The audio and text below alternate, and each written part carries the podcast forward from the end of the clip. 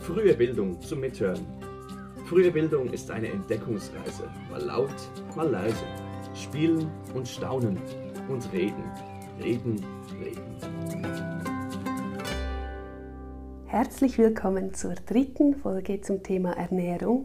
Mein Name ist Johanna Quiring und ich bin vom Zentrum Frühe Bildung der Pädagogischen Hochschule St. Gallen.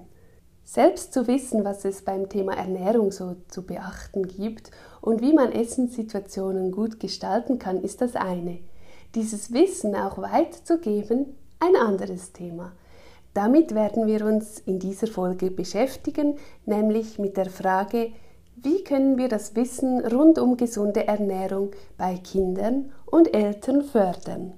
Dazu schauen wir uns etwas genauer an, wie wir mit Kindern und Eltern zum Thema Ernährung im Gespräch sein können.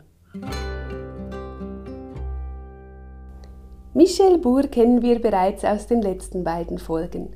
Ich habe der Ernährungsberaterin und Fachlehrerin für Ernährung und Verpflegung die Frage gestellt, wie wir denn mit Kindern das Thema gesunde Ernährung konkret thematisieren können? Also ich würde als erstes mal den Begriff gesund streichen, weil das ist nicht greifbar. Besonders auch in dem Hinblick, welche positiven Folgen eine gesunde Ernährung in der Zukunft irgendwann einmal haben könnte. Okay, also wir sprechen von Ernährung. Ich denke, was immer sehr gut ist, wenn es über ein Genussprinzip läuft, über die Sinne läuft, also versuchen, Lebensmittel zu schmecken, zu berühren, zu riechen, zu tasten, die Farben anzusehen, die Farbpaletten anzusehen. Gerade bei Gemüsen und Früchten ist ja das sehr eindrücklich auch. Das Thema Ernährung nicht mit dem erhobenen Zeigefinger, sondern über Sinnlichkeit und Achtsamkeit zu thematisieren, klingt für mich sehr gut. An dieser Stelle noch der Hinweis, dass bei Erfahrungen über den Tastsinn, den Geschmackssinn und Geruchssinn die Augen nicht verbunden sein müssen. Das kann für Kinder nämlich sehr unangenehm und auch unheimlich sein, wenn sie den Sehsinn ganz ausschalten müssen bei diesen Erfahrungen. Lieber für eine entspannte Atmosphäre sorgen und von Augen verbinden absehen, man kann ja die Kinder ab und zu mal einladen, die Augen auch zu schließen, wenn sie das möchten. Welche Möglichkeiten gibt es noch, um Kinder an das Thema Ernährung heranzuführen? Was auch immer funktioniert, ist, wenn man sie lässt mithelfen, gar nicht groß theoretisch sprechen, sondern machen. Kinder mit in die Küche nehmen, Kinder mit in den Garten nehmen, zusammen ein Kräutergärtchen betreiben, zusammen Himbeeren anpflanzen, die dann geerntet werden können, sie naschen lassen, probieren lassen. Dazu schauen wir gleich nochmal bei Joel rein. Sie durfte auswählen, ob es heute zum Essen lieber Benne oder Spaghetti geben soll. Sie hat sich für Spaghetti entschieden. Nun hält sie das Pack Spaghetti in der Hand und wartet darauf, dass das Wasser zu sprudeln beginnt. Können die Spaghetti schon hineingegeben werden? Nein, das Wasser sprudelt noch nicht ganz. Aber Salz kann schon mal rein. Mag Joel das gleich übernehmen? Ja. Noch ein bisschen, dann scheint es genug zu sein. Und Joel schließt den Deckel der Salzdose wieder.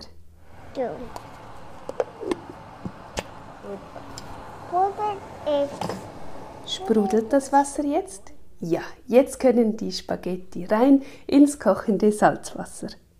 Das nicht tun. Oh. Mit allen Dingen. Sind bereits alle Spaghetti aus der Packung im Wasser gelandet? Nein, Dinge. Auch die allerletzten Spaghetti-Stückchen werden noch aus der Packung rausgefischt und dann wird gerührt.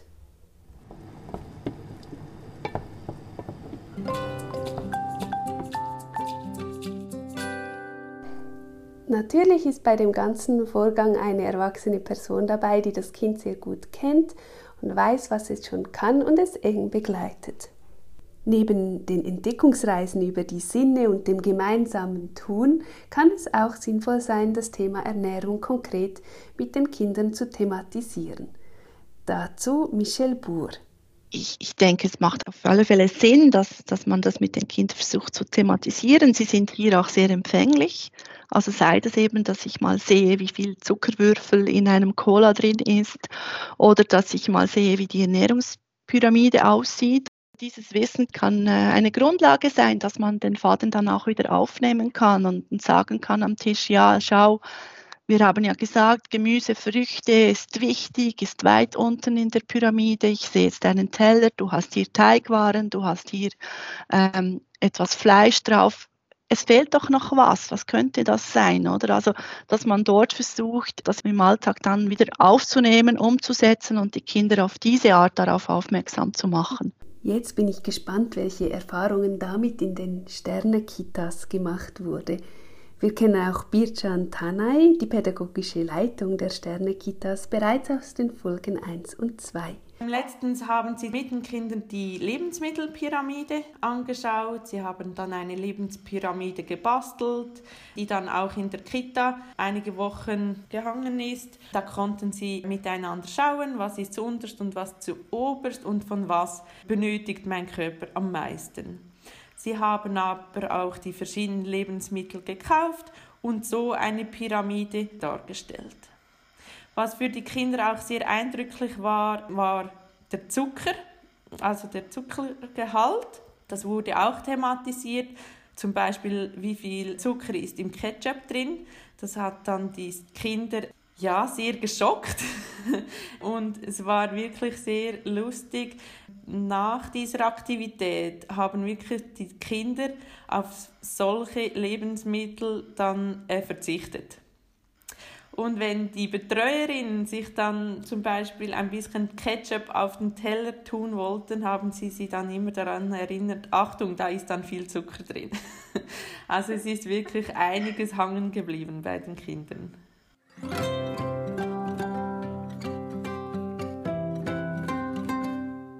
Es gibt einen Moment im Jahr, an dem die Eltern oft etwas Kulinarisches in die Kita mitbringen, nämlich der Geburtstag des Kindes.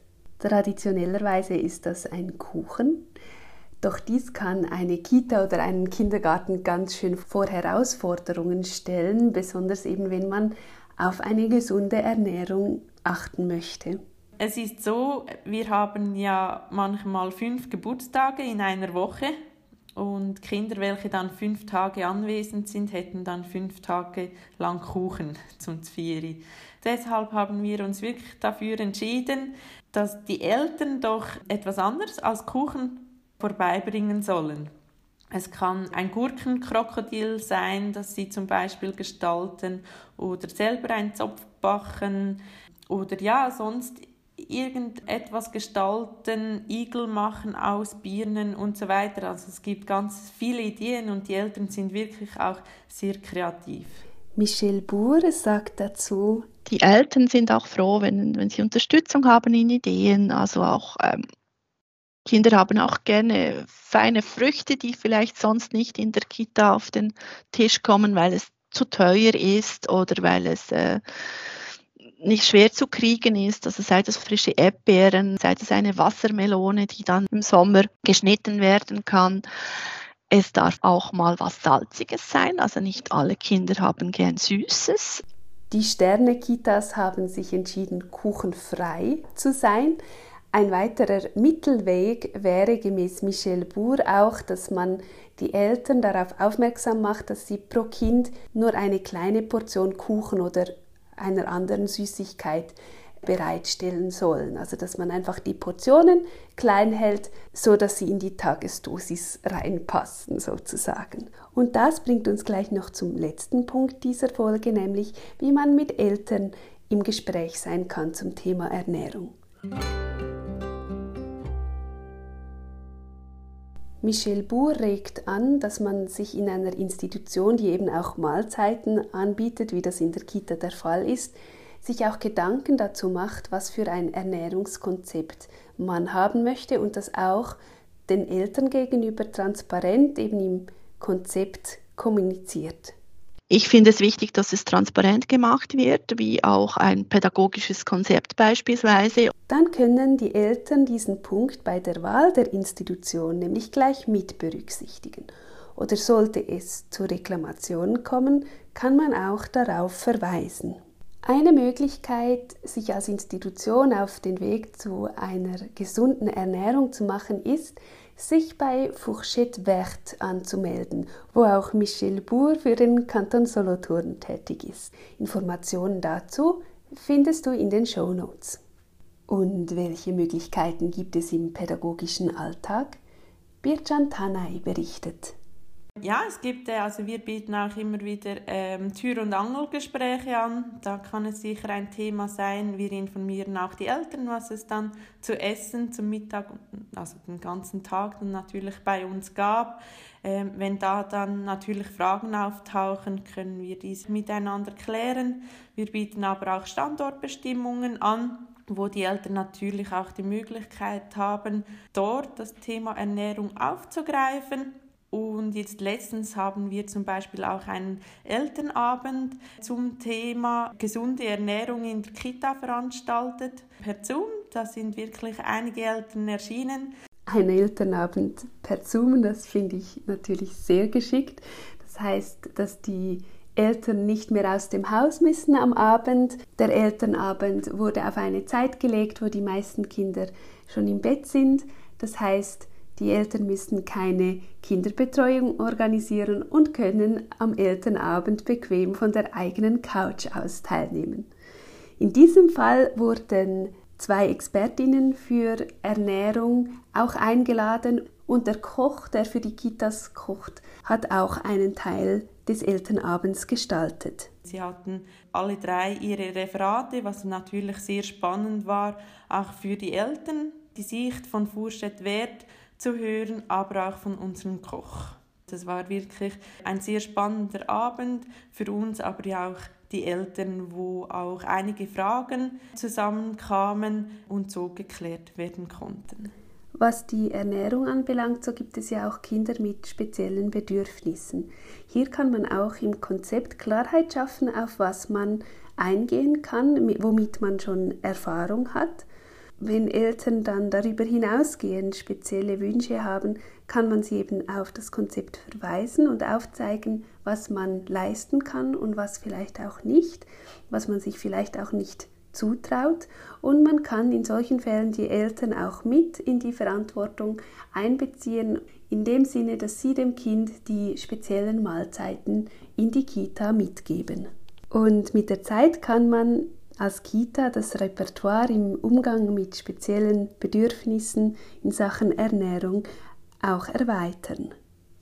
Fassen wir zusammen. Mit Kindern können wir das Thema Ernährung über sinnliche und achtsame Erfahrungen thematisieren. Wir können sie mithelfen lassen bei den Vorbereitungen und Zubereitungen für das Essen wir können aber auch Aspekte ganz konkret thematisieren und dürfen dann aber nicht verwundert sein, wenn Sie das dann auch umsetzen wollen und auch uns daran erinnern. An Kindergeburtstagen kann man die Unmengen an Süßem dadurch reduzieren, dass man die Portionen klein hält oder dass man den Eltern Ideen gibt, was sie als Alternativen zu Kuchen oder Süßem mitgeben können, eben zum Beispiel Fruchtspieße. Wichtig ist einfach, dass man den Moment mit dem Kind gebührend zelebriert. Eltern gegenüber kann man Transparenz schaffen hinsichtlich der Ernährung in der Institution, indem man dies im Konzept verankert. Zudem ist es natürlich ein wichtiges Gesprächsthema in den Tür- und Angelgesprächen und es kann sich auch lohnen, einen Elternanlass zu dem Thema zu gestalten. Praxistipp In der Gestaltung des Tagesablaufs und auch bei der Menüplanung überlegen, wo man Momente einbauen kann, wo die Kinder bei der Essenszubereitung und Essensgestaltung mithelfen können.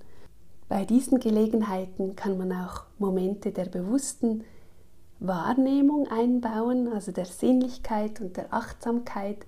Zum Beispiel, wenn es zum Zwieri Orangen gibt, kann man zuerst an der Orange riechen, die Oberfläche der Orange erfühlen, dann die Orange langsam schälen, wieder daran riechen und dann den ersten Schnitz ganz bewusst genießen. In diesem Sinne eine genüssliche Zeit bis zur nächsten Folge. Falls du auch in der Zwischenzeit mit uns in Verbindung bleiben möchtest, kannst du das auf Instagram tun unter fruehe-bildung. Das war frühe Bildung zum Mithören. Schön warst du dabei. Welche Themen beschäftigen dich? Schreib uns eine Mail auf podcast.fruehebildung.pasg.ch oder schick uns eine Sprachnachricht via Webseite www.frühe-bildung.ch. Der Podcast ist eine Produktion des Zentrums Frühe Bildung der Pädagogischen Hochschule St. Gallen unter der Leitung von Johanna Quiring. Für die Musik war Michael Duss verantwortlich, zusammen mit Gabriel Meyer. Vielen Dank fürs Zuhören und bis zum nächsten Mal.